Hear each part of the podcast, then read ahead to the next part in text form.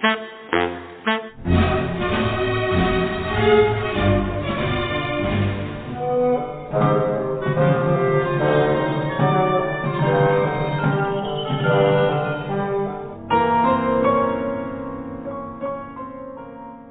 Euro Classic. Hier spielt die Zukunft. Young Euro Classic, der Podcast. Herzlich willkommen, liebe Zuhörerinnen, zum Young Euro Classic Podcast. Mein Name ist Anne Kussmaul und ich freue mich, Ihnen etwas zu Gustav Mahlers 9. Sinfonie, die am 23. August 2023 vom Gustav Mahler Jugendorchester gespielt wird, mit auf den Konzertweg mitgeben zu dürfen. Ehrlich gesagt ist das in einer ungefähr 15-minütigen Podcast-Folge ein Ding der Unmöglichkeit, denn diese Sinfonie selbst hat eine Spielzeit von ungefähr 100 Minuten. Ganz zu schweigen von dem, was Gustav Mahler wohl selbst dazu gesagt hätte, dass man vorab zu seiner Sinfonie etwas erklären möchte. Dazu gibt es ein bekanntes Zitat von ihm. Keine Musik ist etwas wert, von der man dem Hörer zuerst berichten muss, was darin erlebt ist, was er zu erleben hat. Man muss Ohren und ein Herz mitbringen und, nicht zuletzt, sich willig dem Rhapsoden hingeben. Ein Rest Mysterium bleibt immer, selbst für den Schöpfer. Nun gut, zum Glück haben sich schon viele von mir getraut, darüber zu berichten und versucht, das Mysterium Malers Neunter zu entschlüsseln. Da gibt es unterschiedlichste Analysen. Doch was alle Experten Meinungen eint, ist, dass man hier mit musikalischen Analysen eben nicht wirklich weiterkommt. Zum Beispiel schreibt der Musikwissenschaftler Wolfram Steinbeck, der Aufbau der Sätze folge keinem logischen Prozess. Ich finde das ehrlich gesagt ist keine schlechte Nachricht. Im Gegenteil, eher ein musikwissenschaftlicher Freibrief, alles und nichts hören zu dürfen. Und genau das ist an allen Ecken und vermeintlichen Enden schon im ersten Satz der Sinfonie der Fall. Seien Sie also ganz unbesorgt, wenn Sie dem musikalischen Treiben immer wieder mal nicht so gut folgen können. Und vertrauen Sie darauf, dass Sie immer wieder werden neu ansetzen können. Genau so, wie es der Komponist selbst sagt. Mit Ohren und Herz. Vielleicht inspiriert Sie und Ihre Ohren eine kurze Vorstellung des Komponisten.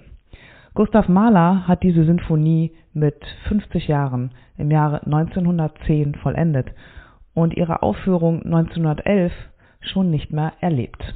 Er starb kurz zuvor im gleichen Jahr an seiner ihn das gesamte Leben begleitenden Herzerkrankung. Hat ihn diese Todeserwartung beim Komponieren seiner neunten Sinfonie begleitet? Diese Frage liegt nah. Beim Hören habe ich mir vorgestellt, dass es so ähnlich klingen muss, wenn ein dem Tode naher musikalisch Revue passieren lässt, sozusagen eine innere Tonspur abläuft mit all dem, was das Leben ausgemacht hat und welche Bedeutung es hatte. Kein Wunder, dass an vielen Stellen Zitate von eigenen Werken und denen seiner Komponistenkollegen zu hören sind. Aber darauf möchte ich hier und heute gar nicht näher eingehen. Welche Lebensspuren hören wir also? Ein Herzschlag könnte es sein, mit dem der erste Satz seiner neunten in den Celli und Hörnern beginnt.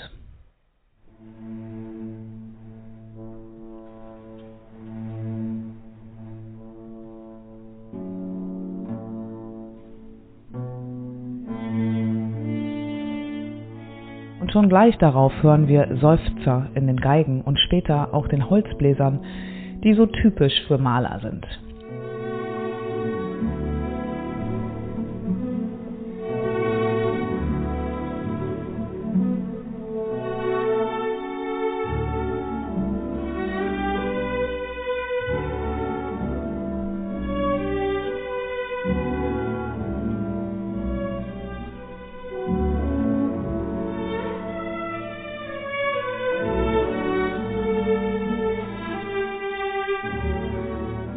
Seufzer, die von Sehnsucht und Glück erzählen können, aber auch von Schmerz und Abschied. Schon bald steigert sich das Ganze, wird dramatischer bis zu einer ersten Euphorie.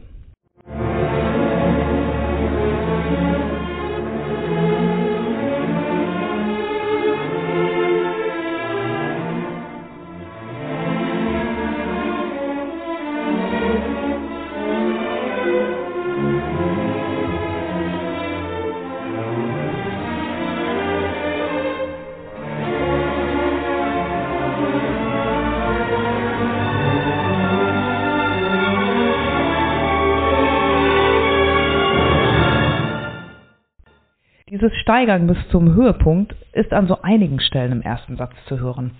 Und das Spannende ist, wie ich finde, wie diese Höhepunkte wieder auf oder abgelöst werden.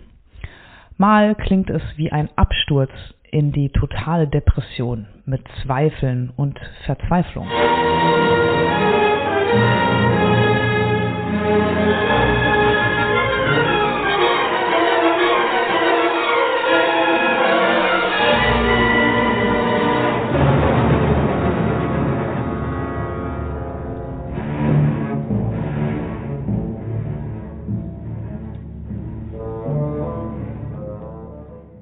Mal erscheint danach ein kriegsähnliches Szenario von militärischer Strenge.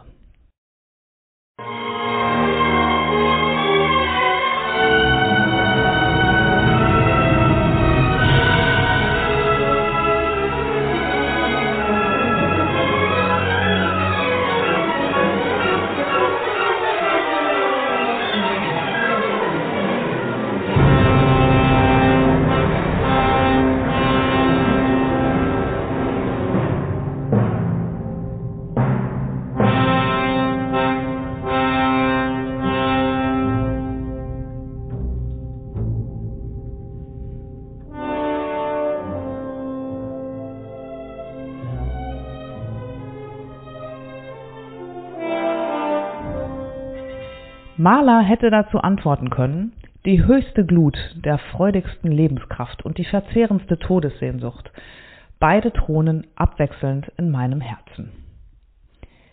Diese Ambivalenz ist in seiner Musik und eben auch besonders stark in seiner neunten Sinfonie immer wieder zu hören. Und so empfinde ich das zumindest, genau dadurch wird sie zutiefst menschlich. Sie zeugt hörbar von seinem inneren Konflikt, den wir auf die ein oder andere Art selbst sicherlich ganz gut nachempfinden können.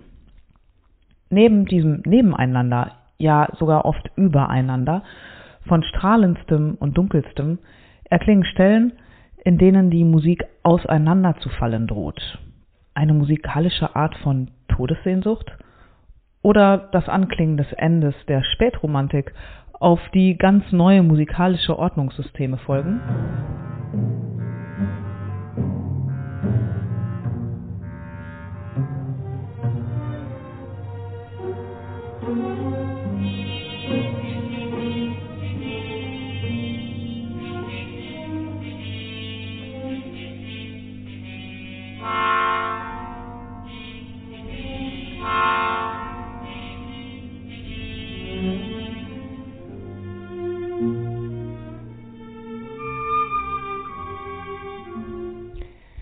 Es gibt auch viele weitere herausstechende Stellen, die so klingen, als wolle Mahler die Tonalität, also die Klangwelt, mit der das über Jahrhunderte lang funktionierende System der Tonarten geordnet wurde, aushebeln. Es kündigt sich eine neue musikalische Ordnung an. Alles scheint äußerst fragil.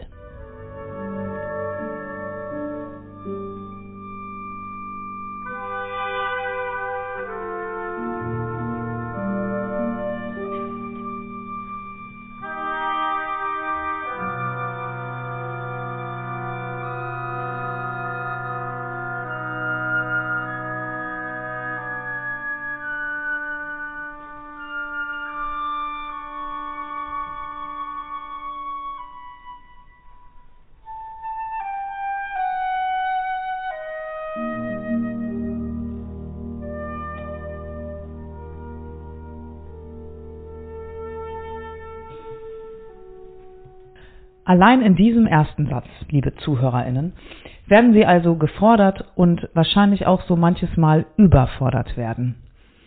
Mit dem zweiten Satz können Sie erst mal etwas durchatmen. Er kommt zunächst ganz harmlos in Gestalt eines bei Maler beliebten Ländlers daher. Der ist auch satz- und titelgebend. Eine deutliche Zäsur nach dem vorangegangenen aufwühlenden ersten Satz. Lebenslustig und sich aufschwingend zu einem Walzer.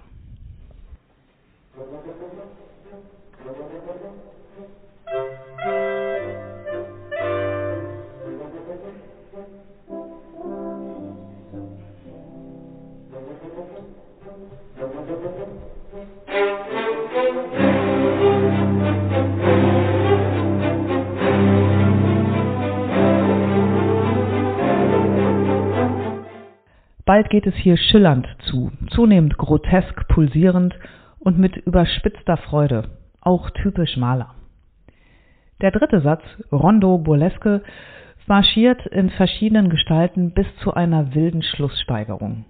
Hier scheint das Chaos auf dem Plan zu stehen. Welche Gedanken und Bilder schießen dem Komponisten hier wohl durch den Kopf? Musik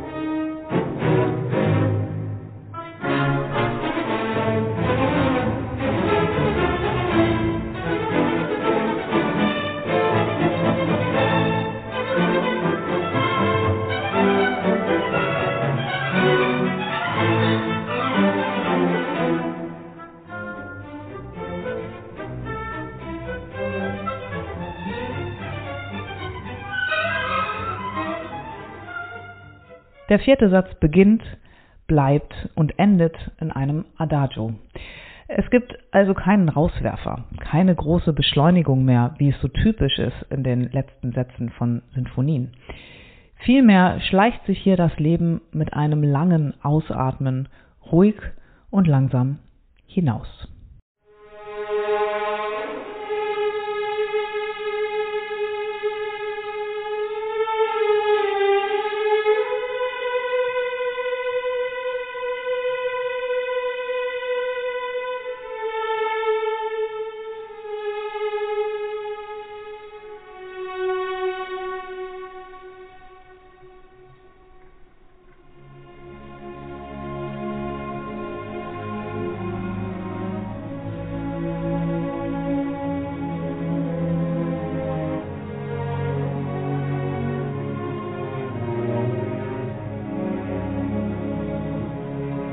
Vielleicht geht es Ihnen, liebe Zuhörerinnen, beim Hören dieser Sinfonie ähnlich, wie wenn Sie durchs Leben gehen. Dass Sie im Moment des Erlebens, des Hörens, nicht alles zuordnen und verstehen können. Dass Sie aber mit mehr oder weniger Abstand von einer Situation bzw. dem Gehörten und spätestens mit dem letzten Ausklingen eine Ahnung davon haben, wie doch alles zusammenpasst. Mit Mahlers neunter Sinfonie hören Sie eine Musik, die über das hinausgreift, was ist, die hörbar macht, was war und was sein wird. Eine Musik auf der Schwelle der Spätromantik in die neue Musik. Eine Musik auf der Schwelle zwischen Leben und Tod und dem, was danach kommt. Sir Simon Rattle hat einmal gesagt, diese Symphonie kann nach tiefschwarzer Depression klingen, aber auch nach Liebe und Sehnsucht. Das ist ein Stück, das wie kein anderes den Charakter der Interpreten sichtbar macht, des Dirigenten und des Orchesters. Es wird sicher ein bewegendes Hörerlebnis, und dabei wünsche ich Ihnen und dem Gustav Mahler Jugendorchester mit dem Dirigenten Jakob Huser einen großartigen Abend. Die Ausschnitte, die Sie gehört haben, waren übrigens gespielt vom Gustav Mahler Jugendorchester unter Claudio Abado im Jahr 2004. Young Euro Classic, der Podcast.